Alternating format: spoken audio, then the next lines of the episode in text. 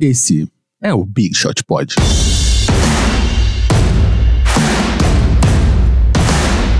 Olá, Big Shooters! Novos, antigos, recentes, não tão recentes assim, bem-vindos a mais um episódio do Big Shot Pod, seu podcast semanal sobre a NBA e tudo que ali engloba ela. Eu sou MM Isidoro e aqui na minha frente, Guilherme Pinheiro. Olá. Na minha direitinha, Gustavo Mantovani. Oi, boa tarde. Então, galera, bem-vindos aí a mais uma semana. Então, só lembrando, hoje, segunda-feira, dia 1 de abril. Então, Ou não. Ou não. a gente não sabe. É, tamo aí, então, se tiver algum dados aí que você achar curioso. Aniversário da minha irmã, inclusive. Sabe por quê? Parabéns, Aê, Natália. E da minha avó, Parabéns. da minha avó. Parabéns aí, vovó e irmã, E do Natália ex- aí.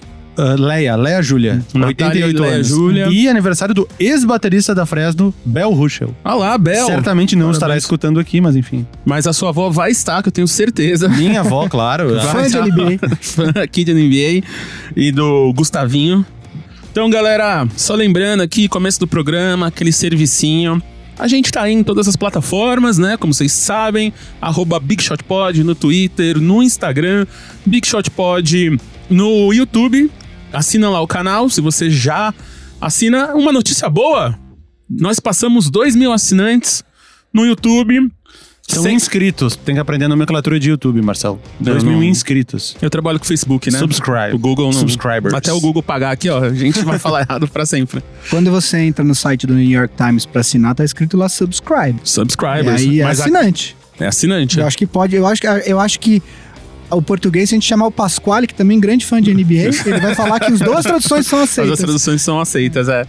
Mas estamos aqui, então passamos. Obrigados aí você que tá ouvindo a gente. Então, pra um canal que é basicamente só áudio, né? Um vídeo sem imagenzinhas ali am- mexendo, só a barrinha de, De áudio som. no meio, de som. É, obrigado aí vocês que estão e vocês também estão fora, né?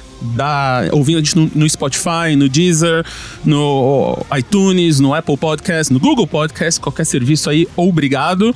Se você tá no iTunes, dá aquelas cinco estrelinhas, dá aquele aquela avaliação. A gente tá recebendo avaliações muito boas aí da galera. Só para atualizar, ainda não achamos o desgraçado que deu uma estrela. Ainda não, mas, Mas ele vai aparecer. busca. Uma hora ele vai aparecer. Esse pessoal não fica quieto, esse pessoal aparece. Um dia ele vai se Uma entregar. hora, ele, uma hora ele vai. Falando nisso, aqui, ó. Eu tenho aqui, falando em YouTube. A gente, a gente faz esse, esse podcast aqui com todo o coração. A gente vem, faz pauta. E sempre vem alguém falar alguma coisa que mexe com os nossos brios, né? Que mexe com o nosso, com, com o nosso coração, com o nosso sentimento verdadeiro. Semana passada a gente falou aqui que documentário não é filme. Agora vem um indivíduo no nosso vídeo do YouTube e falou que musical não é filme. Agora eu tô Oh. bravo. Meu, tenho certeza que ele vê o Wolverine, que ele vê o Hugh Jackman e fala: esse cara é másculo, gosto dele. E o- mas só que aí o cara vai lá e faz o quê? Musical na Broadway. Quem manja das coisas, manja de musical. Então você, meu amigo, re- vamos rever isso aí? Vamos rever, eu e você. Me liga, me manda uma DM, eu vou te convencer que musical é bom. Eu te Imagina, garanto. imagina quão melhor Não, seria a vida que se a é gente bom. estivesse conversando no meio... no- aqui, assim, de repente a gente fizesse um segmento inteiro cantado. Cara, é o futuro, é o futuro. No All, no All Stars aí do ano que vem, eu já tô compondo, co- eu já estou compondo com o Lucas Fresno aí, nosso próximo convidado especial, esse musical, Big Shot Pod ou musical. Inteiro cantado. Inteiro tem várias cantado. séries americanas que tem episódios do nada que são É, e musicais. quase sempre alguém que, que bate a cabeça, né? E fica assim, fica imaginando só. Então eu só queria falar aqui com um músico nessa mesa. Musical é sim, tanto que Space Jam tem música pra caramba, esses musicais têm música pra caramba, então musical é filme. E vai só todo queria mundo jogar e isso. gostar. E falando nisso, falando em comentários de YouTube, lembrando, Boom Chacalaca, o canal de Gustavo Mantovani no YouTube. Semana passada foi lançado o episódio que Gui Pinheiro participa e temos comentários também. A gente tem que falar, certas verdades têm que ser ditas. E Gui tá aqui, por favor, Gui. Não, então, é, foram quantos comentários sobre... Nove. Nove. É, Só as no, pe- só, no, só no vídeo, mais os nos posts. As pessoas, as pessoas comentam, tipo, eu achei que ele fosse gordo. Ou achei que ele se fosse cabeludo. Teve um que foi específico. Eu achei que ele tinha 23 ou 25, 25 anos. anos. Ou um que eu gostei, esse eu achei engraçado, que é ele parece uma criança de barba. que bom, eu tô, tô pra fazer 36 anos, eu quero ver chegar bem nos 40, viu, amigo? A hora que você estiver lá, a gente vai fazer comentário no, no seu canal também. Mas enfim, foi legal participar. É, fui bem. Acertei nove perguntas das dez que o Vavo fez é, sobre a história do Lakers. E, e, enfim, quem ainda não viu, vai lá no, no, no Buncha Calaca, que é ainda, por enquanto, né? Enquanto a gente grava, ainda é o último vídeo, é o mais recente. É o mais né? recente, é o mais Então recente. tá lá. Então assiste lá nosso canal irmão aqui, do Bom Chacalaca. Em algum momento, ouso dizer que eu vou participar. Não sei se vou acertar 9 de 10, provavelmente vai ser o contrário, errar 9 de 10. Mas o que importa é participar. Complete. LeBron, James, Jordan, Harden. Johnson. Tá aí, essa aí eu ainda teria dúvidas. Então vamos lá, sem mais delongas. E quero ouvir de vocês, meninos, seus destaques iniciais. Eu vou começar então, como sempre. Minhas considerações iniciais são nada a ver, nada a ver, tipo, bem aleatórias. É, tá chegando uma parte da temporada que é minha parte, uma das minhas partes preferidas, aleatoriamente, da temporada regular, que é a última rodada de jogos. Por quê? Porque na última rodada sempre aconte- acontecem aberrações estatísticas, estatísticas muito malucas. Por quê? Normalmente a colocação de vários times já está definida, eles já sabem se estão nos playoffs ou não. Normalmente já está definida a posição deles nos playoffs. E o que, que esses times fazem? Normalmente eles descansam suas grandes estrelas, já preparando para os playoffs. Por causa disso, acontecem muitas aberrações estatísticas. Inclusive, faltam 10 dias para terminar. É, hoje é dia 1 dia 10, Dez. na terça. Não, na- eu sei, acho que próxima terça-feira é a última rodada. Encerra. Já estão acontecendo aberrações estatísticas. Eu vou pegar a rodada de ontem como exemplo. Ontem, domingo, 31 de março. A gente teve sete jogos. Em três desses sete jogos, o cestinha do jogo foi um cara que não é cestinha do jogo, nunca foi e dificilmente vai voltar a ser. Por exemplo, em Milwaukee Bucks e Atlanta Hawks, o cestinha do jogo foi o Sterling Brown do Milwaukee Bucks, com 27 pontos.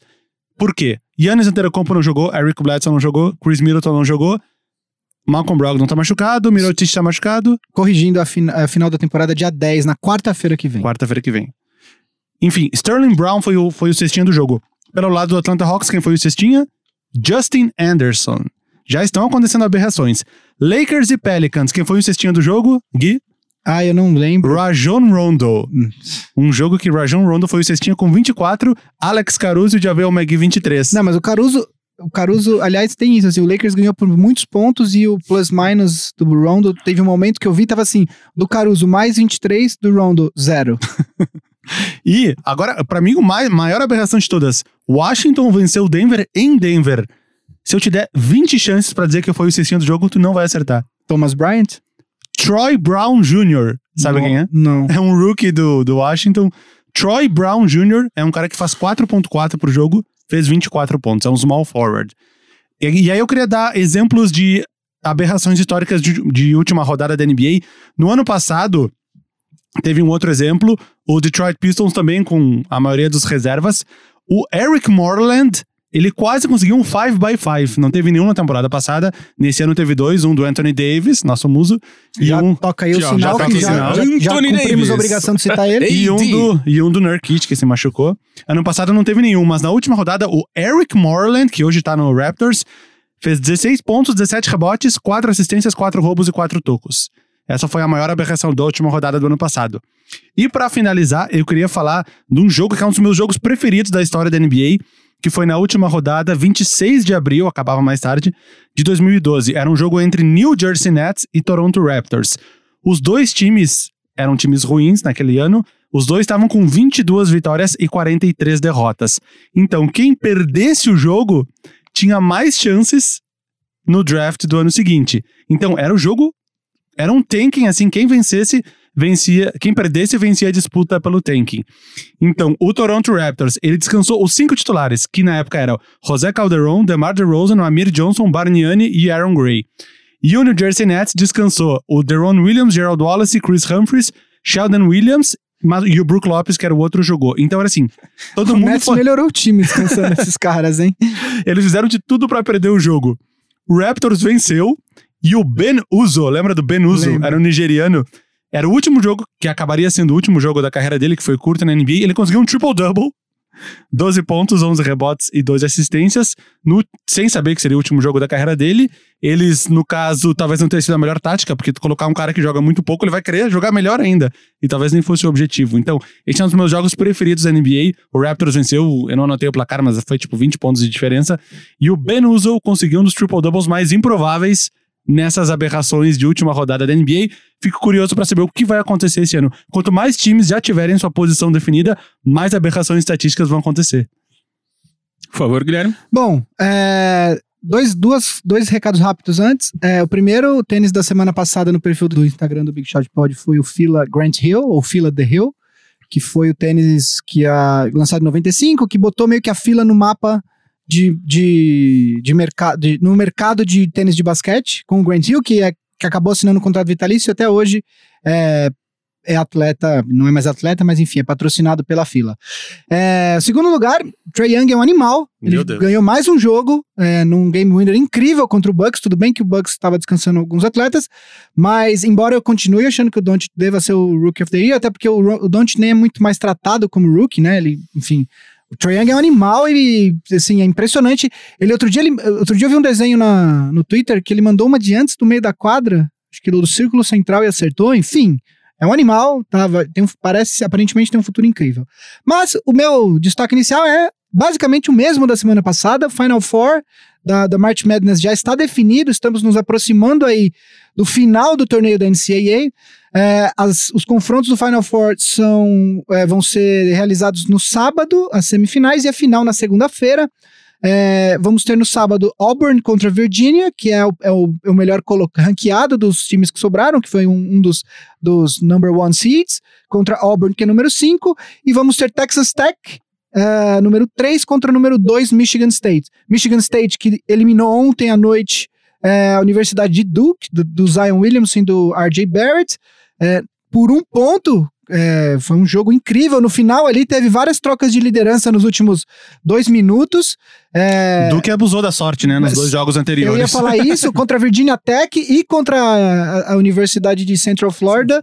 Eles tiveram cestas que, se, for, se entrassem no último segundo, teriam é, causado a derrota de Duke, aí acabou batendo no ar e saindo.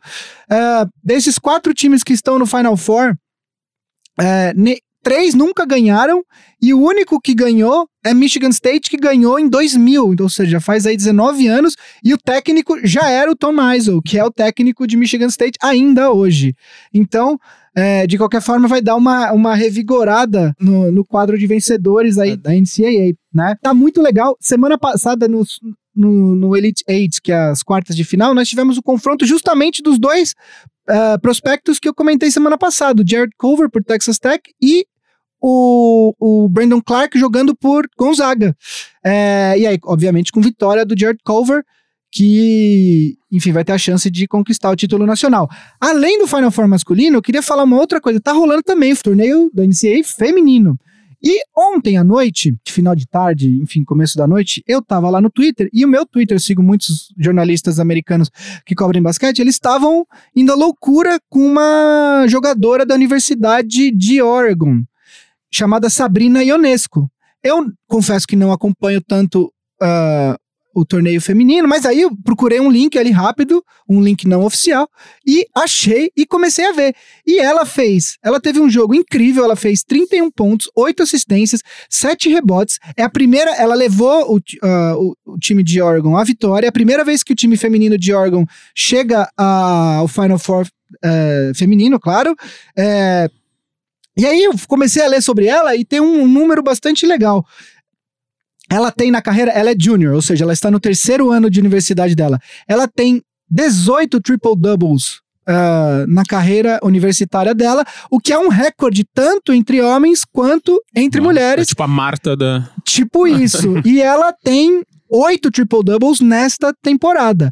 É, tô muito curioso para ver agora a, performance dela no Final Four, porque ela foi muito bem, assim, é, acho que ela, ontem ela teve, acho que 5 de 8 de 3 pontos, ela jogou demais, assim, botou nas costas e levou o time sozinha, sozinha não, ela teve ajuda, mas enfim, ela que realmente era a, a figura mais é, importante do time. Então, fica aí, a Sabrina Ionesco é um nome, é, para quem acompanha basquete feminino, é um nome que a gente pode ver aí, de repente, até na próxima Olimpíada, pela, univers... pela, pela seleção norte-americana.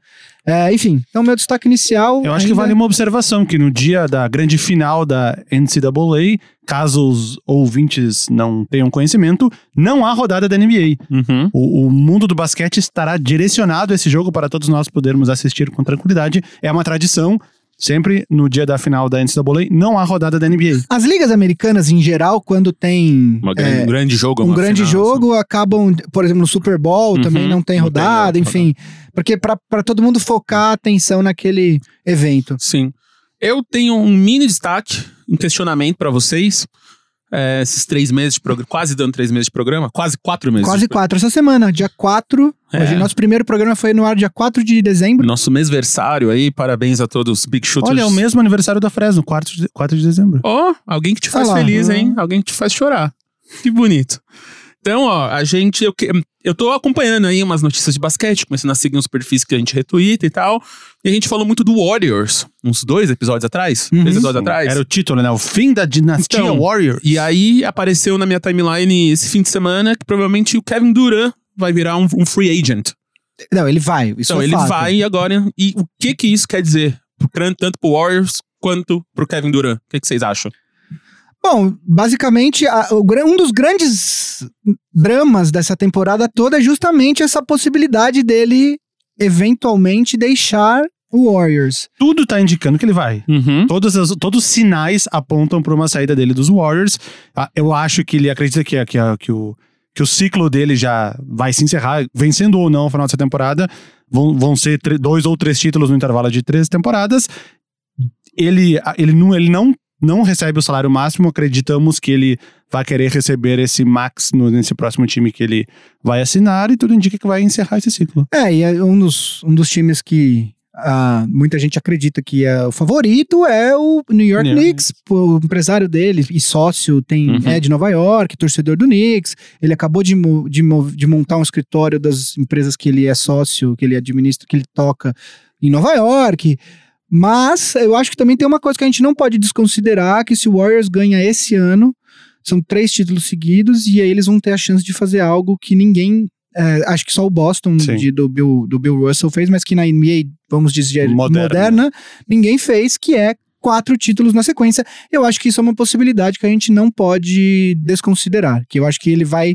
Eu acho que também. Esperar. Eu acho que ele também tem muito lance do legado. Ele sempre quis ser visto como o melhor jogador da liga. É, com três títulos, ele, ele, enfim, e com a queda do LeBron, ele pode ser visto, mas aí tem o Curry, eu acho que se de repente quatro, é, você sai do, do, do- Você entra num panteão muito exclusivo de jogadores, e então eu acho que a gente tem que levar isso em consideração também. Então. Vai ser um dos grandes dramas. A gente vai falar muito disso ainda Sim. quando acabar a temporada. Falamos né, no episódio Uhum. que teve o Yuri Fonseca como convidado, que é que é torcedor, torcedor do, do Knicks. do New York Knicks. A gente falou bastante sobre possíveis free agents indo para os Knicks. Verdade, foi principalmente- você tava viajando. Sim. Não, mas é que agora começou. Apareceu bastante. A galera falando que tá falando com o Kyrie Irving bastante. Montagens do Kevin Durant com a camisa do Knicks já tem. É, ele tá nesse rolê todo e tá, de novo, como a gente falou, há 10 dias, né, da temporada regular, logo mais mais dois mesezinhos de, de- É. de temporada, mais playoff, então essas notícias de free agency estão começando a pipocar. E, ah, como a gente estava falando, a pauta, uma das pautas principais hoje é exatamente isso. Estamos há 10 dias, hoje, dia 1 de abril, gravação do, do Big Shot Pod. Então, quarta-feira que vem acaba a temporada regular e a gente acho que tá finalmente apto vocês a montar o time do All-NBA. Os três times, sim. Os três. Então, vamos fazer isso hoje? Vamos lá. Deu, deu tudo certo? Você leu a Tudo pauta certo. antes? Li a pauta, fiz tudo direitinho, ao contrário do. Qual foi o programa que eu não fiz? Que eram os, os, os reservas do All-Star Game, Reservas, é. que eu fui fazendo durante a gravação. Mas deu tudo certo. Ah, Era uma época de filho Lembra pequeno, quando você é muitas moleque, você tarefas. esquece de fazer a lição, você vai fazendo a lição de casa da próxima aula na aula anterior. É, então vamos lá. Então vamos seguir da seguinte forma aqui, conforme nossa pauta de nosso querido Gui está nos falando aqui. A gente vai fazer por armadores, alas e pivôs. É, a gente vai fazer pelas duas posições de armadores, e aí fala os três times, porque eu acho que vai ser isso, né? Pra gente não precisar ficar voltando na Sim. posição, a gente já fala os três, porque daí a gente já discute os critérios que levaram a gente a botar pra cima um, um no primeiro time, outro no segundo, outro no terceiro, enfim. Acho que fica mais fácil, e depois no final a gente faz uma repasse e fala, ó, os times nossos Foram são tal, tal e tal. E eu acho pra- que vale mais uma observação. Ao contrário do All-Star Game, que é dividido em dois armadores e três alas e pivôs, é tipo dois backcourt e três frontcourt. Nos times da NBA são dois armadores, dois alas e, E um necessariamente um pivô. Do primeiro até o terceiro time, diferentemente dos times de rookies, por exemplo, que são cinco quaisquer jogadores independente da posição. Regras da NBA. Então, no caso, dois armadores, dois alas e um pivô em cada um dos três times. E pra quem, como o primo do Lucas, que mandou aquela mensagem lá atrás pra gente, tá aprendendo NBA. Porque quando vocês falam time, vocês falam três times. É um time pra cada posição, são não, não, três não. times. É porque eles falam assim: o primeiro time é o time com os cinco melhores. Uhum. Cinco, o melhor quinteto. Depois o segundo melhor quinteto e o terceiro melhor quinteto. Você elege 15 atletas Sim. e aí o melhor time, segundo melhor time, terceiro melhor time. Então, pra quem tá começando na NBA, tinha essa E dúvida. eles chamam de All-NBA Team. All-NBA First Team, All-NBA Second Team e All-NBA Third Team. Ótimo. Ótimo. Então aí, essa aí foi pra você, primo do Lucas, que tá começando a estudar NBA e acompanhar aqui com a gente. Um abração de novo aí, nosso mini Big Shooter. Então vamos lá. Quem quer começar? Vai lá, Vavo. Armadores. Manda eu lá. acho Primeiro pouco, time- pro- pouco provável que tenha alguma diferença nesse primeiro time. Talvez. Muito, muito possível que eles ganham quase com un- unanimidade. James Harden e Stephen Curry. Eu coloquei o Rondo nesse time. é brincadeira, obviamente.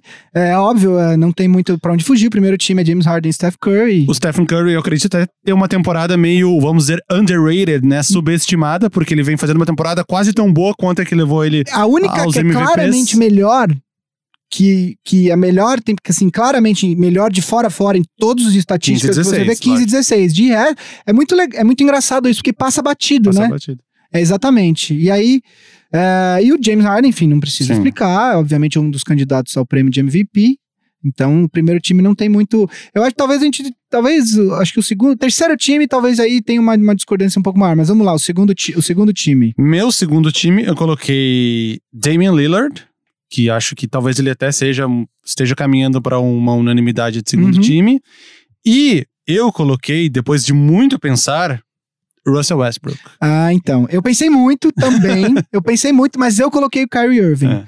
É, eu- o Kyrie Irving, assim, a gente, se, a gente se pega muito com todas as questões que ele criou lá em Boston, vou ficar, não vou ficar, e aí ele criticou os jogadores jovens e tal, mas é, estatisticamente a temporada dele é muito boa, e eu acho que, que o Russell Westbrook, embora ele também tenha tido uma temporada boa, com exceção dos números de arremesso dele, A eficiência né? dele tá, tá- não tá, Tá- das melhores. Defensivamente ele tá bem, enfim, os números todos é um, tá, é um triple-double que você não pode desconsiderar, né?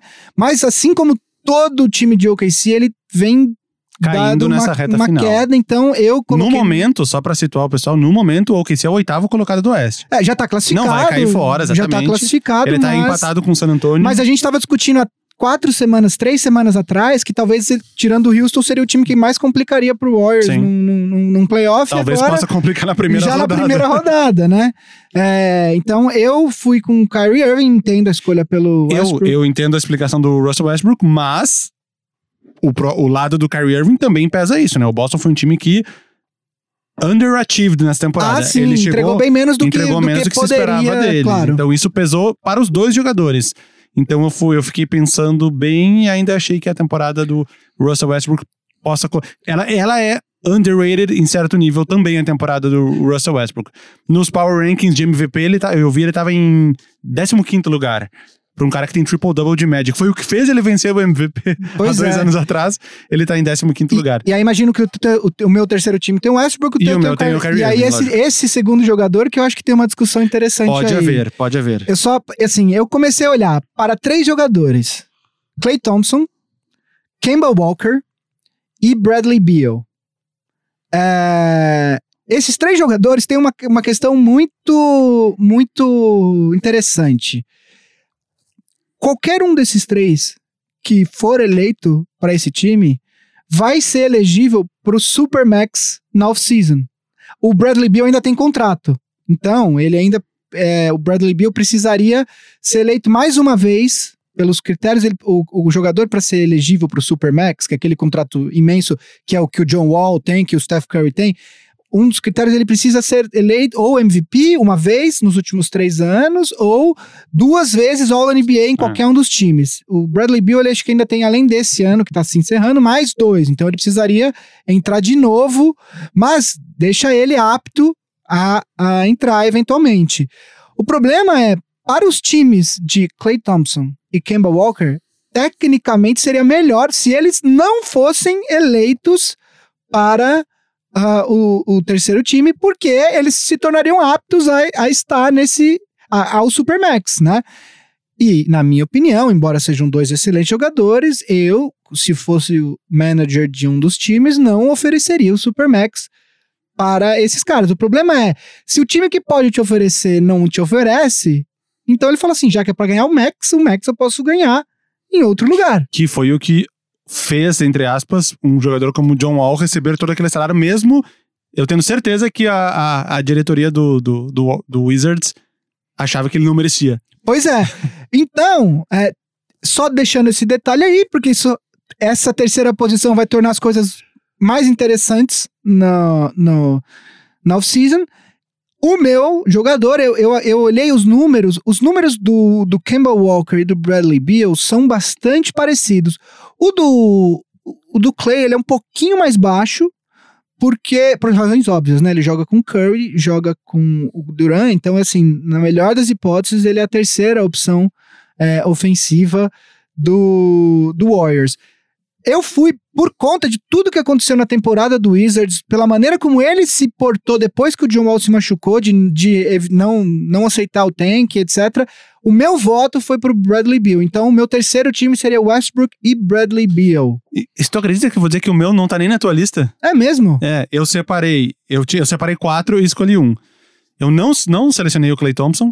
Eu separei Kemba Walker, Bradley Beal, que nem tu falou, Ben Simmons e D'Angelo Russell. E o meu escolhido foi o Ben Simmons. É, é, é engraçado, assim. Porque coisas... eu também acho que a temporada dele ela, ela é um pouco underrated. Porque ele faz tudo o que ele faz, mesmo não sendo nem. De, inclusive, ele é a última opção ofensiva do quinteto titular do, do. Atualmente, não desde o início da temporada, porque o time mudou. Atualmente, ele é a última opção ofensiva do time dos Sixers. E ainda assim, ele tem uma produção ofensiva muito boa. E além de tudo, ele complementa com rebotes, assistências, roubos de bola, toco, tudo mais que ele faz dentro da quadra. Então, eu acho que as pessoas a, a, passa batida essa temporada do, do Ben Simmons. E numa comparação com esses outros três que eu falei, do Kemba Walker, o Bradley Beal e o D'Angelo Russell, o Kemba Walker e o Bradley Beal, que a gente falou, tem números muito bons. O Bradley Beal, se não me engano, tá com 26, 27 pontos por uhum. jogo, o Kemba Walker também. Mas o fato deles não conseguirem levar o time para os playoffs, o Charlotte Hornets eu tô considerando que não vai ir, porque é o time mais difícil, a gente vai falar sobre isso depois, dentre os que estão disputando aquelas últimas vagas. Eu meio que coloquei o Ben Simmons à frente do Kemba Walker e do Bradley Beal por causa disso. E eu não coloquei o D'Angelo Russell porque eu ainda acho ele um nível um pouco abaixo desses três jogadores, desses outros três jogadores. É, não, concordo. Eu, eu entendo o Ben Simmons, eu vou falar do Ben Simmons mais pra frente, na verdade, quando eu for falar do Embiid. Eu, enfim, mas, mas eu, eu realmente não gostaria, até porque eu achei que ele deu uma. Eu achei que ele não evoluiu essa temporada. A impressão minha, assim. Enfim, é, mas, mas eu acho que é absolutamente justificável. Uh, vamos para os alas, então? Vamos. Foi rápido, né? Foi rápido. Deu até para. Acho, acho que... que... nos alas é capaz de não ter nenhuma. Ah, mas vai ter. Eu acho vai que ter? o meu time vai ter polêmica. Mas vamos lá. O meu primeiro time, enfim, eu, Yannis Antetokounmpo, não, não tem como discutir. O meu segundo jogador, uh, há três semanas atrás, era indiscutível o Paul George. Uh, Outro jogador que tá tendo uma temporada excelente, mas que também está passando batido pela mesma situação, pela mesma questão do, do Steph Curry, é o Kevin Durant. Uh, eu pensei, pensei, pensei, pensei, olhei todas as estatísticas, olhei defensive rating e tal. Olha, se, talvez se você me perguntar na semana que vem eu mudaria, mas eu coloquei o Paul George, mas por um cabelinho, assim, foi por um pelinho. Eu quase coloquei o Kevin Durant, o time do OKC como um todo deu uma queda, mas o Paul George ainda é o segundo melhor pontuador dessa temporada, perdendo apenas pro, pro Harden. Uh, defensivamente, enfim, todas aquelas coisas que a gente já falou algumas vezes aqui. Uh, E aí, assim, é coisas que acontecem, tá todo mundo sujeito, ele teve essa lesão e aí ele ainda não tá 100%, talvez ele volte a esse nível, o que pode se tornar um problema justamente pro Warriors. Se ele voltar ao nível que ele tava há um mês atrás, justamente na série de, de playoffs, e se, se realmente acontecer esse confronto, pode ser um baita problema pro Warriors, né? É, eu fiz exatamente o mesmo raciocínio. Eu fiquei pensando, Kevin Durant ou Paul George? Exatamente o mesmo. Paul George teve um. Vamos dizer que o Kevin Durant ele foi constante a temporada inteira, no, num nível bem alto, obviamente. E o Paul George, ele oscilou um pouco mais. Ele teve um ápice um pouco maior que o do Kevin Durant. E agora, nessa fase final, ele tá um pouco abaixo do nível do Kevin Durant. Eu coloquei tudo isso numa balança e cheguei à mesma conclusão que o Paul George tá um pouquinho à frente do Kevin Durant. E esses últimos 6, 7, 5, 6, 7 jogos podem sim mudar o meu pensamento. Talvez se esse programa tivesse sido, fosse gravado na semana que vem, talvez minha opinião fosse diferente também. Mas nesse instante eu coloquei o Paul George no primeiro time, Kevin Durant no segundo time, junto com o Kawhi Leonard. Então, Outra, aí temos... é, eu, eu vou falar um, um segundo nome, o meu segundo nome, obviamente, é o do, do, de, do- de alas, é o Kevin Durant. Eu vou falar um nome que pouquíssimas pessoas, acho que no começo da temporada, é, ou cogitariam ouvir o nome desse jogador aqui, que é Blake Griffin. É, eu olhei pro Kawhi, eu olhei todas as estatísticas. na- em condições normais, não teríamos nenhuma, nenhuma discussão. Porém, o Kawhi Leonard jogou até agora 55 jogos apenas. É uma diferença muito grande. É, os números dele em relação ao Blake Griffin são, de certa forma, parecidos, com a diferença que o Blake Griffin jogou 72 jogos até agora. É, eu acho que em algum momento o, o, o Kawhi Leonard foi poupado, a gente sabe. Não sei ainda, não sei nem se está jogando ainda. É, segundo jogo de back-to-back não joga, né? É, a gente entende que o Kawhi teve os problemas dele é, de lesão, ficou muito tempo fora, etc. Mas eu acho que isso, a gente, de certa forma, a gente tem que premiar consistência e premiar ah, quem tá lá toda noite. Tem um, um, um podcast que eu gosto, que é o Open Floor, que é da Sports Illustrated. E um dos caras, eles gostam de falar que the best ability is availability. Tipo, basicamente a melhor habilidade é estar disponível, né? Isso foi um dos motivos que, por exemplo, o Stephen Curry ficou no terceiro time do ano passado, não foi? Sim, Porque ele jogou menos, menos jogos. exato. Então, assim, normalmente, obviamente que eu entendo o Kawhi Leonard no segundo, também não é nenhuma, imagina, é, poderia ter votado. Na minha opinião, eu acho que essa diferença de jogos é, é, é considerável. O Kawhi Leonard tem 27 pontos, o Blake Griffin tem quase 25, os rebotes está 7.7 para o Griffin, 7.4 para o, o Kawhi. Assistências, o Blake Griffin tem mais, 5 5,5 contra 3.3 do, do Kawhi, enfim. é, os números, de certa forma, são parecidos. Eu acredito que o Kawhi ainda tem um, um peso maior do- na, na questão defensiva. A gente sabe o defensor que é o Kawhi. Mas por conta dessa diferença de jogos, eu acabei indo com o Blake Griffin. E aí, no terceiro time, acredito que seria Ah, o eu- Kawhi, para você ser o Pra mim, o Blake, Blake, Griffin, e o nosso querido nosso LeBron James. LeBron James. Tem o vídeo do menininho falando LeBron James várias vezes, você já viu? Não. É um. Depois eu vou mostrar pra você. Todo, acho que quem é fã de NBA já deve ter visto. É um molequinho. É uma montagem com o molequinho falando. Ele fala LeBron James. É muito bom, cara. É, eu até dei uma pesquisada sobre outros alas, porque vem sendo um assunto, né? LeBron James vai ficar fora do primeiro time da NBA depois de quantos anos? X 11 anos, anos. é. Acho que ele ficou 11 vezes seguida. Vai ficar de fora dos dois primeiros desde a temporada de, de rookie. E eu ouvi gente falando que ele poderia ficar fora de qualquer time, qualquer um dos três times da NBA. Aí eu fui pesquisar, mas não existe outro ala capaz de tirar. O LeBron James não pode ser o sétimo melhor ala Não, da e- NBA nessa se temporada. você for ver. Não e se- existe um, um sexto jogador pra ficar na frente dele. E se você for ver nas estatísticas, assim, ele é o terceiro em número de assistências na liga. Ele. as- os números dele são O incríveis. contra dele é aquilo que tu falou. Ficou muito tempo fora pelo número de jogos e, principalmente, a campanha do time que não vai se classificar para os playoffs. Todos esses outros alas que estão aqui, os times deles vão para os playoffs. Inclusive, Blake Griffin, é bem provável que o time vá, não é certo, mas é bem provável. Então, o LeBron tem isso que pesa contra ele: os jogos fora e a. E a... O LeBron James, até, até já não mais como eram há três, quatro anos atrás, ele ainda assim é absolutamente incrível. É impressionante como, eh, vendo o LeBron todos os jogos, assim, tem jogos que você fala assim, nossa, o LeBron não fez nada. Daí você vê, tá no terceiro quarto, ele tem 22 pontos, 8 rebotes e 7 assistências. Você fala, como ele chegou até aqui, sabe? Uhum. Parece que ele não fez nada. Eu vi uma entrevista outro dia do Austin Rivers, que ele falando, ele, ele falando sobre o Harden, aí ele falou. É, então, é, ele é incrível, porque o outro dia eu fiquei pensando, ah, hoje ele nem jogou tão bem, deve ter feito uns 30 pontos. Aí ele olhou pro placar e tinha 48. Tipo assim, ele falou, meu, eu nem vi ele fazer tantos pontos. É, o, ó, o LeBron é o, é o terceiro em assistências, é o quinto em pontos empatado com o, o Yannis. Quer dizer, estatisticamente os números dele são ótimos. É que, obviamente, ele, ele não é mais o mesmo, por uma razão óbvia que é a idade. Também não houve muita discussão entre os alas, então. É, mas eu acho que tá, tá bem claro esse ano, assim, com uma, com uma exceção pontual ali ou outra, acho que os times ao É, NBA... qualquer cara que aparecer vai ser surpresa, fora esses seis. Eu não consigo imaginar nem, nem quem poderia entrar aqui de rou- ala, assim, roubando algum lugar concordo. desses seis. Não, sendo uma votação com, sei lá, 100, quantas pessoas? 110, 101, 101, 110, não sei. Uhum. Votos, é pouco provável que alguém invada o grupo desses seis. Pivô. Manda bala. Primeiro time. Nikola Jokic. Então, vou- vocês sabem que eu defendi muito o Jokic aqui. O, pra quem não sabe, o Gui tem uma tatuagem do Nikola Jokic no bíceps direito. Ah, É verdade.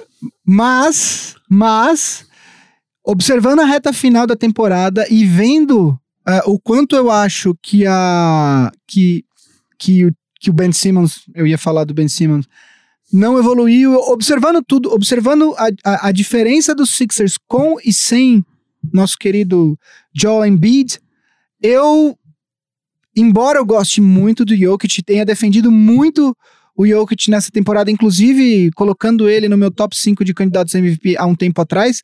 É, não sei se, ele, se eu colocaria ele na, nesse meu top 5 hoje, mas eu vou de Joel Embiid no primeiro time. Eu acredito que a presença defensiva dele é muito importante para ser ignorada. Ele é o 13 terceiro em defensive rating na liga. Ele é o segundo em rebotes, ele é o quarto em pontos, ele é, ele é extremamente dominante dos dois lados da quadra. Ele só jogou 62 jogos. Cara, mas enfim, eu, eu, eu acredito. Ele não foi poupado, sabe? Eu acho que é, é, fa- faz sentido, você tem toda a razão nesse argumento, mas eu vou de Joel Embiid, eu acho que hoje ele é o melhor pivô da liga, pivô, pivô mesmo.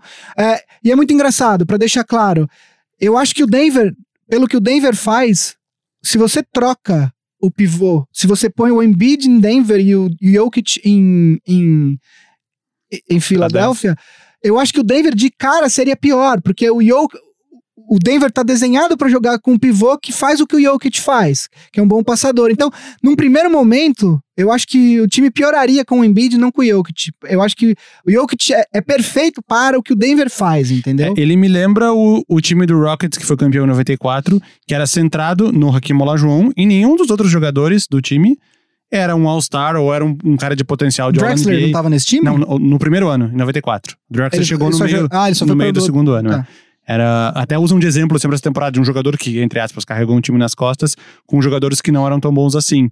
E talvez seja o exemplo do Denver. Nenhum dos outros jogadores do time tem sequer alguma chance, nem te- tiveram chance de All-Star Game. Mas tem muitos jogadores bons, Tem né? vários Gary jogadores Harris, bons, Jamal Murray, o Malik, ah, Malik Malik Beasley. Beasley, o outro armador. Tem o Paul Millsap, que já foi um Sim, All-Star. Paul Millsap, tem o outro armador. Monte Morris. Monte Morris, enfim, tem muito jogador O bom. Will Barton. O Não, tem- Barton, enfim. O próprio Azeia Thomas, que nem Então, assim, eh, embora eu tenha defendido o Jokic, eu continuo amando o jogo do Jokic adoro ver o Jokic jogar. Nesse momento, eu vou de Embiid no primeiro time e Jokic no segundo. E, e é irônico por dois lados, né? Primeiro, porque tu defendeu o Jokic a vida inteira e eu tô escolhendo ele. E segundo, eu, torcedor do Houston Rockets, o Nikola Jokic, se tem um jogador que ele não consegue jogar contra na NBA inteira, é o Clint Capella. Teve quatro jogos entre Nuggets e Rockets essa temporada. Um jogo o Capella não jogou, o Nuggets ganhou. Os outros três, o Capella engoliu o Jokic. Então o Denver tem que torcer ah, pra sim. não enfrentar o Rockets, porque é um match que não fecha, né? O Capela é sempre muito atlético e o Jokic, a gente sabe que é o exemplo oposto do atleticismo na NBA atual. Ele é bom de outras formas dentro do jogo, mas ele não é um cara muito atlético. Ele sempre teve problemas. O Capela tem recorde de 10-0 contra o Nuggets na carreira, sabia? Quanto? 10-0. 10 vitórias, 0 Nossa, não sabia dessa. contra os Nuggets.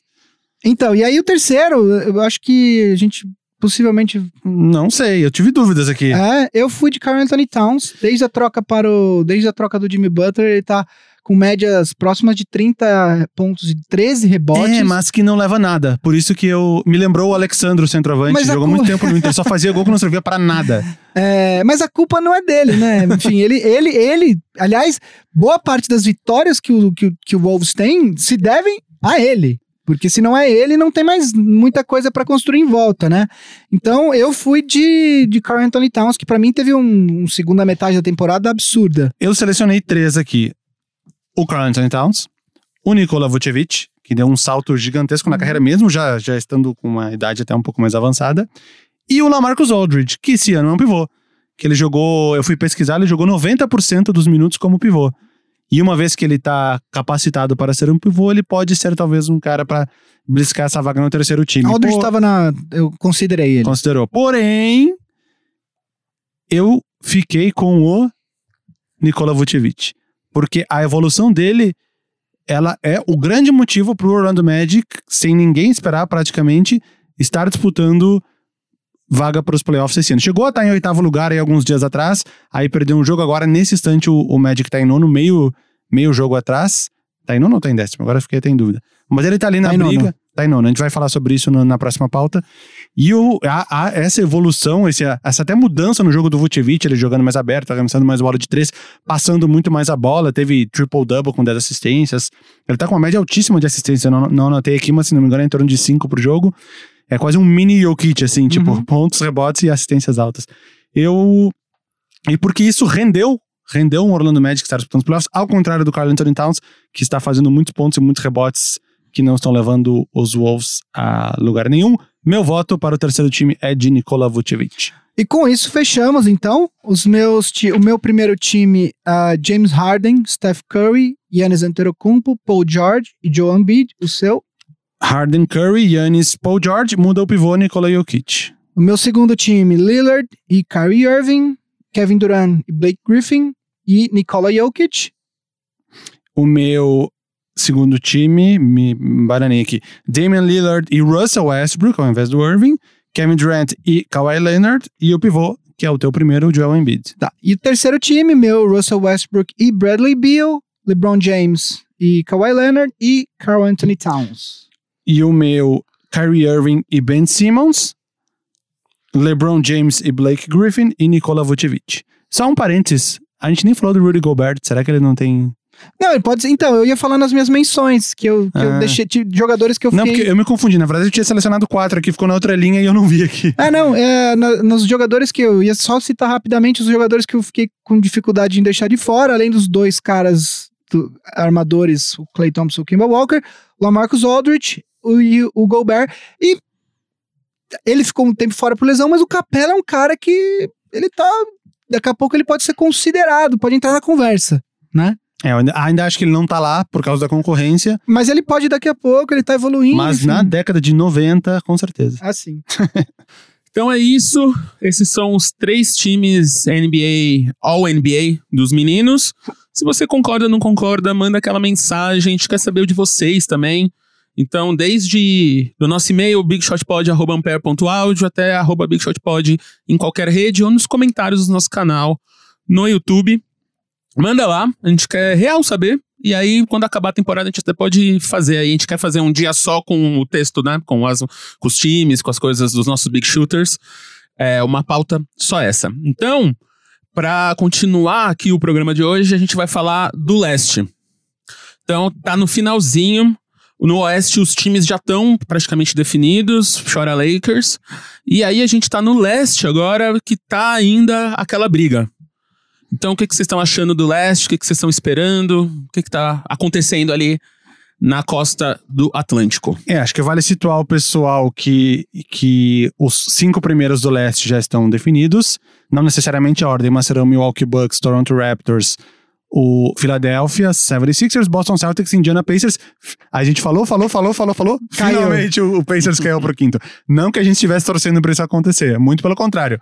Mas a gente achava que inevitavelmente isso ia acontecer e aconteceu. No desempate, Boston tá na frente do Indiana nesse momento. Inclusive, ele ganhou o confronto direto, que foi o meu jogo da semana, da semana passada. Celtics e, e Pacers.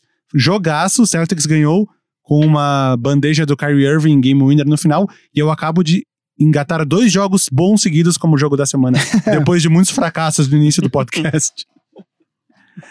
É, então, ah, e aí a, a questão do leste é, é a parte de baixo, né? Nós temos do sexto ao nono colocado nessa ordem: Detroit, Brooklyn, Miami e Magic, Orlando Magic, todos separados por meio jogo de diferença. E aí você, o Charlotte, não- a gente para esse debate a gente não vai considerar, ele já tá dois jogos e meio atrás do Magic. Acho muito difícil que o que Como o alguém Hornets- pode ficar meio jogo atrás de alguém? Cara, É porque que tem um time que jogou um jogo a menos que é. o outro. Um jogo completo atrás é, tu tem eh, 10 vitórias e 5 derrotas. Time A jo- joga contra time B, time A ganhou, time A tá um jogo é, na frente Uhum. do time B. Se o time B joga contra o time C e ganha, fica meio, porque ele tem uma vitória e uma derrota e o outro time tem uma vitória, entendeu? Ih, será que dá pra entender? Complexo, mas tá é lá, pela tá diferença. É porque o calendário anda Sim, diferente sim. pros times. Uhum, Então, resumidamente. Não Nem é que nem to- o campeonato é. brasileiro que tá sempre igual o número de rodadas pra todo lá. mundo. Uhum. Os calendários têm diferença. Quando tem uma diferença de jogos, pode dar meio jogo. Tá. E, mas eu acho que vale citar o, o Charlotte Hornets, porque pareceu que eles iam ter uma esperança. Eles venceram quatro jogos seguidos contra Minnesota, Boston, Toronto e San Antonio. E aí eles E aí perderam todo do mundo Lakers. pensou que agora os Hornets iam engatar um- uma disputa, aí eles perderam pro Lakers Ridículo. de lavada e pros Warriors de lavada, saindo praticamente fora da, da disputa. Então, e aí a questão é, o, o Detroit e o Miami ainda tem seis jogos pra fazer. O Brooklyn e o Magic ainda só tem cinco. Eu vou citar rapidamente os jogos aqui pra vocês terem uma ideia da dificuldade de cada, de cada time. O Detroit tem Indiana fora, Indiana em casa na sequência, depois fora é, contra o KC, Charlotte em casa, Memphis em casa e fora contra o Knicks. Knicks. Então, tem dois jogos, três jogos ali um pouco mais complicados, mas o finalzinho ali, em tese, para um time que quer se classificar, devem ser São mais três times tranquilos. eliminados. Exato. O Brooklyn tem Milwaukee. O Brooklyn tem a sequência mais difícil, porque o Brooklyn tem Milwaukee em casa, Toronto em casa, Milwaukee fora, Indiana fora e depois tem o Miami. Ou seja, Confronto direto. confronto direto. Aí você tem o Miami que tem Boston fora e Boston em casa, Minnesota fora, Toronto fora, Filadélfia em casa e Brooklyn fora, confronto direto também é uma sequência difícil. Também difícil. E o Magic tem Toronto fora, New York em casa, Atlanta em casa, Boston fora e Charlotte fora. Talvez a sequência mais menos difícil seja a do Orlando Magic. Eu acredito que o Detroit esteja Vai praticamente classificado. Eu aposto muito no Magic, que apesar de estar em nono, eu acredito que tem no todo a sequência mais fácil. É, tem alguns jogos complicados, tem Toronto e Boston, mas acho que no geral é a sequência um pouco mais tranquila, é menos difícil, vamos dizer assim. E embora o Atlanta esteja jogando muito bem no- nesse final de temporada, é, e aí a segunda, a terceira vaga fica entre Brooklyn e Miami. Ah, embora a sequência do Brooklyn seja absolutamente terrível, a do Miami também é, e eu acho que o Brooklyn é um pouco melhor. Então eu apostaria no Brooklyn. Eu não sei o que você acha, Vavo. É muito difícil dar um palpite agora. Eu acho. é, tem- leva em consideração que o Brooklyn tá meio jogo na frente. Já tem uma vitória a mais que o. Um jogo a mais, uma vitória a mais que o Miami Heat. E nessas. E nessas com- faltando poucos jogos, isso faz diferença. Eu não peguei, eu queria ter pegado o, o desempate entre Nets e Miami. Acho que vale a pena a gente procurar agora pra saber, em caso de empate, quem ficaria na frente. Porque eu acho que isso vai ser importante, né? Os desempates, os tiebreakers que eles chamam, é sempre importante. A gente vai pesquisar aqui. Mas, realmente, o Detroit Pistons, pra mim, como ele tá com 39 e 37, eu acho que ele ainda dá pra dizer que ele tá com 80%, 85% garantido. O Orlando Magic, eu acho que pode ter vantagem sim, por causa do calendário mais fácil. E aí, pra mim, o Miami ou o Brooklyn vai cair fora. E dependendo do desempate, eu acredito que quem vai ficar fora é o Miami mesmo. É, eu não tô conseguindo, enfim, a gente tá com a gravação em andamento, tá difícil de achar os tiebreakers aqui, mas depois a gente coloca no, na descrição, Sim. enfim, porque realmente vai ficar pra última, vai ficar pra última rodada, né, enfim. Lembrando do No ano passado final- que a gente teve um, um jogo sensacional na última rodada, que era Denver Nuggets e Minnesota Timberwolves. Quem ganhasse era o oitavo, quem perdesse era o nono ficava fora.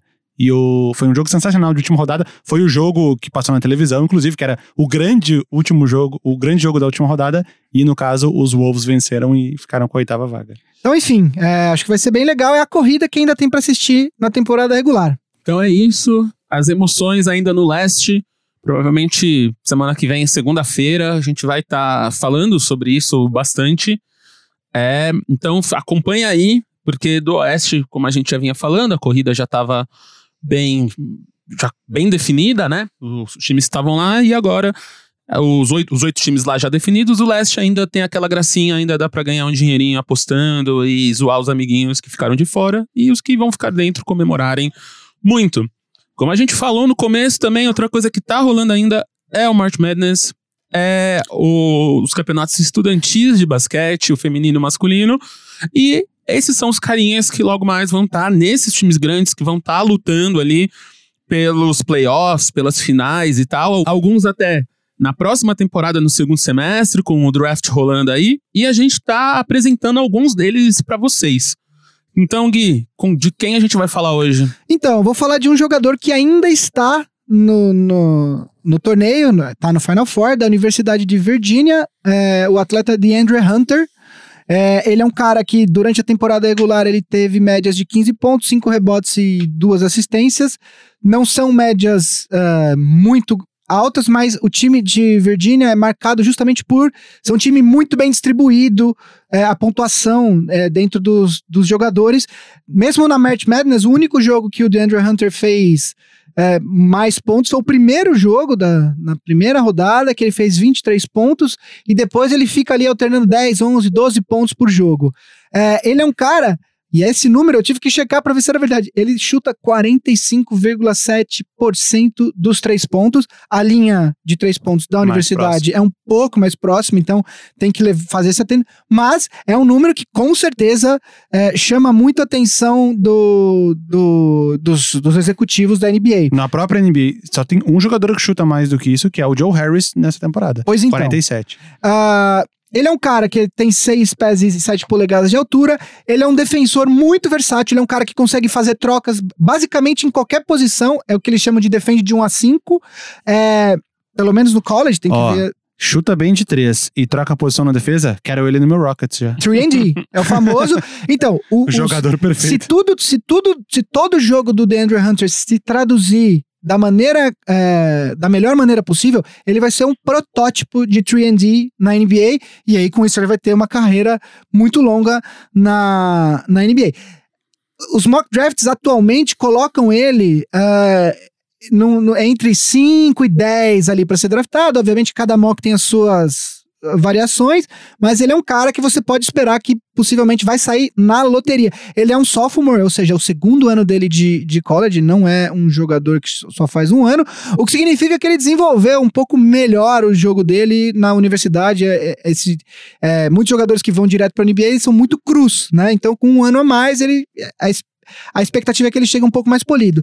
E um outro cara que pediram muito pra gente falar nos comentários do, do último vídeo é o nosso querido, que gente, o Vavo falou. Eu cheguei dele. a citar nele né, meio superficialmente, que eu falei que mandei uma mensagem pro Lazareno do Live College perguntando qual era a situação do Taco Fall, Taco Fall nos mock drafts e ele me respondeu na semana passada que ele vai ser undrafted, não vai ser draftado. É, assim, a melhor, é só pra, eu, eu, eu, tô falando do Taco Fall porque na verdade eu quero falar de um outro cara, mas eu vou explicar.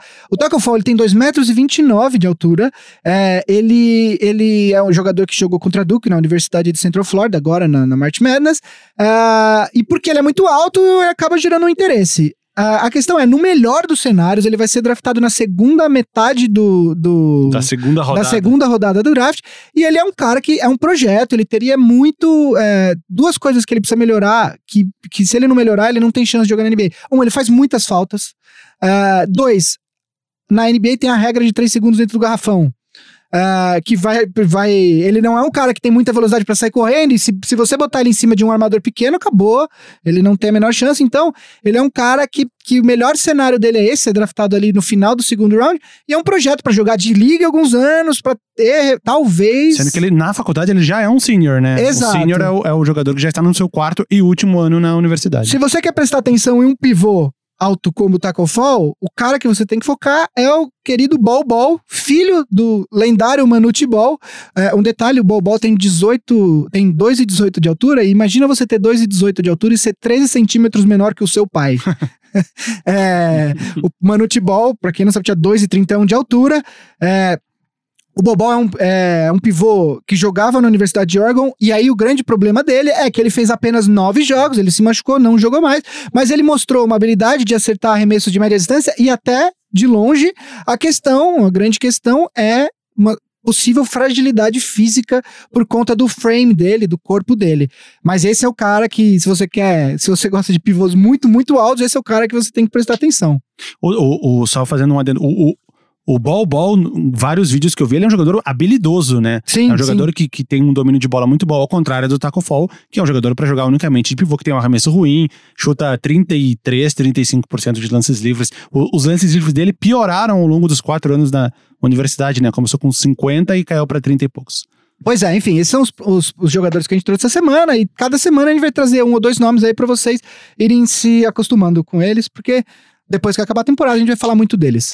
Então, se vocês estão curtindo esses caras, já fica de olho neles, pega esse Final Four aí, assiste também, como o Vavo falou, vai ter um dia a final, que é esse fim de semana? É, segunda-feira que vem. Segunda, então, quando a gente estiver gravando o podcast, o próximo episódio, episódio 19, logo depois vai ter a final. Então, assiste lá, porque muitos desses carinhas vão estar usando as camisas dos seus times logo mais. Falando em jogo aí, legal. Qual que é o jogo da semana pra vocês? Os picks da semana, Gustavo? Meu jogo, pra, pra mim, não teria como não ser o jogo de, do dia 2 de abril, que é o dia que estamos lançando esse podcast. Quem está vendo em primeira mão vai poder assistir.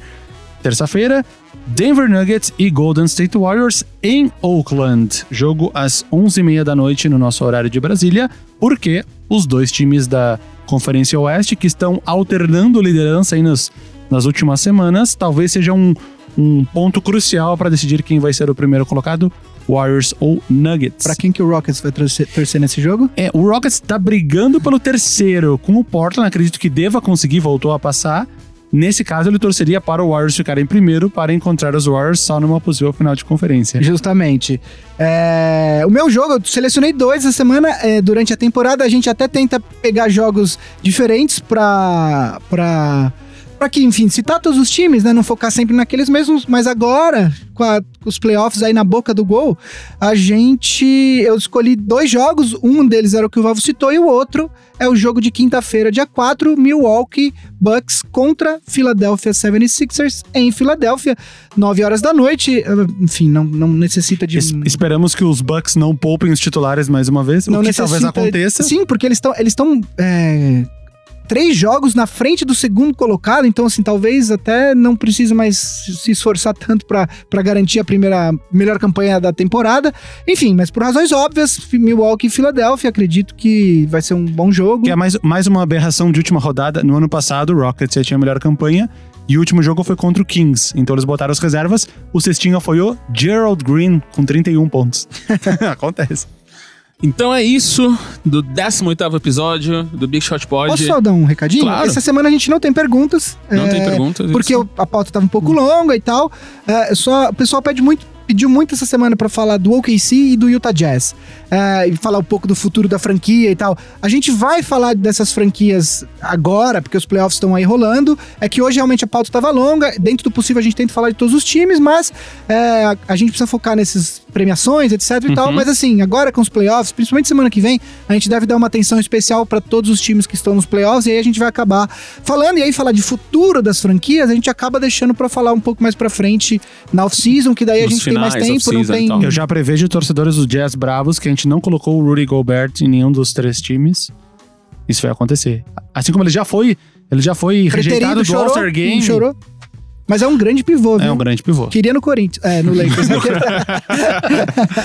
Então, como o Gui aqui falou, a gente recebe perguntas bastante. Se você Não, queria tem no Corinthians dúvida, sim. O time do Corinthians tá aí nos playoffs do NBB, entendeu? então se você aí tá tem alguma dúvida, quer saber alguma coisa, a gente tá respondendo bastante gente nos comentários do é, no YouTube, no- nas nossas, nos nossos tweets, no nosso Instagram. Então, só lembrando, arroba Big Shot Pod em qualquer rede. Ou no YouTube, só procurar Big Shot Pod lá. Dá um like, se inscreve, assina. O, o verbo, o substantivo que você quiser, tá lá. O Vavo tá me olhando aqui com o olho enviesado, me criticando. Mas a vida é isso aí. Tradução é o dom, né? É um dom. É um dom. é Minha um dom. irmã é tradutora. Então, pergun- é, vou- é, vamos perguntar pra ela e semana que vem a gente traz aí. Ó, a- Eu mando um WhatsApp. É, Gui, se o pessoal quiser falar com você, Arroba Gui Underline Pinheiro, ou também tô lá no Instagram do Big Shot Pod, quem, quem, quem tá lá sou eu, então precisando. tá lá. Vavo, arroba Vavo no Instagram, arroba Vavo Fresno no Twitter. eu aqui, MM de Marcel Mercado, aquele que manja, sobrinho neto de Walter Mercado. Arroba MM Isidoro com Z de Zabumba. Talvez a gente jogou uma mentira nesse episódio, nunca saberemos. Primeiro de abril? Talvez não, talvez sim. Fica aí, menti. fica aí a dúvida. Então, talvez aí jogamos. Talvez isso seja uma mentira. Talvez, talvez, hoje, talvez. talvez hoje nem seja primeiro de Talvez abril. hoje nem seja primeiro de abril, talvez hoje é domingo, talvez hoje é na própria terça-feira. Nunca saberemos, acho que nem a gente vai saber. Imagina vocês que é então do tempo? outro lado. O que é o tempo? O que que é a ideia? O que que é o sentimento? O que que é o amor? O que que é tudo, né? Ah, dessas alturas a galera já desligou o, Então, episódio. eu tô vendo aqui até onde eles vão, até onde eles vão ouvir. Se você ouviu isso aqui até o final, manda a palavra gogume- cogumelo pra gente aqui no comentário. Gogumelo é mais legal. Gogumelo, então. Manda a palavra Gogumelo. Só pra lembrar, a gente é parte da família Ampero de podcasts com Boa Noite Internet, de Cris Dias e Família Feminista. Dois grandes podcasts. Boa Noite Internet, um podcast aí que a gente tá ouvindo bastante, a gente sempre comenta aqui. Parabéns ao nosso produtor Cris Dias ali do outro lado do vidro. E nós somos gravados no Inova Bra Habitat pelo Fofolúcio, o gracioso, o belo Raul Léo. Então até semana que vem, gente. Abraço. Abraço.